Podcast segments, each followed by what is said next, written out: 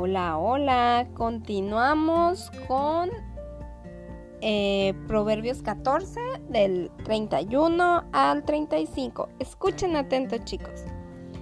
Quien le quita todo al pobre ofende a Dios, su creador. Quien obedece a Dios trata bien al pobre.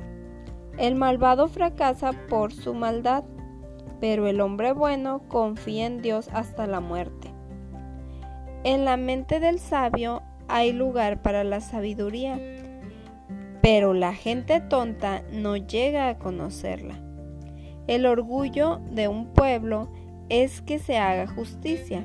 La desgracia de los pueblos es que se cometa pecado. El ayudante inteligente se gana el aprecio del jefe, pero el empleado sin vergüenza provoca su enojo. Chicos, de estos cinco versículos, a mí me, me hace mucho, me habla mucho a mi corazón que nosotros debemos ser personas que tratemos a los demás con honor. ¿Sí? Dios bendice eso. Que seamos respetuosos con las personas, que no porque creamos que es una persona que no lo merece, vamos a ser groseros. ¿Sí? Aquí Dios nos dice que tratemos bien al pobre.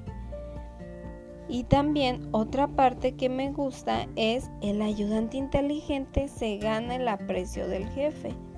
Eso te abre puertas. Ser una persona con disposición a ayudar y, y apoyar a las personas te abre puertas. El favor de Dios siempre va contigo.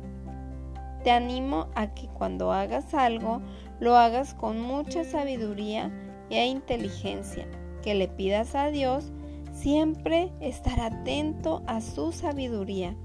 Tú estás lleno de ella. Te animo a que continúes haciendo lo que tienes que hacer estos días para que avances, para que sigas aprendiendo, aprovechando tu tiempo, creando nuevas habilidades, descubriendo nuevos talentos que tú tienes. Te mando un abrazo. Adiós.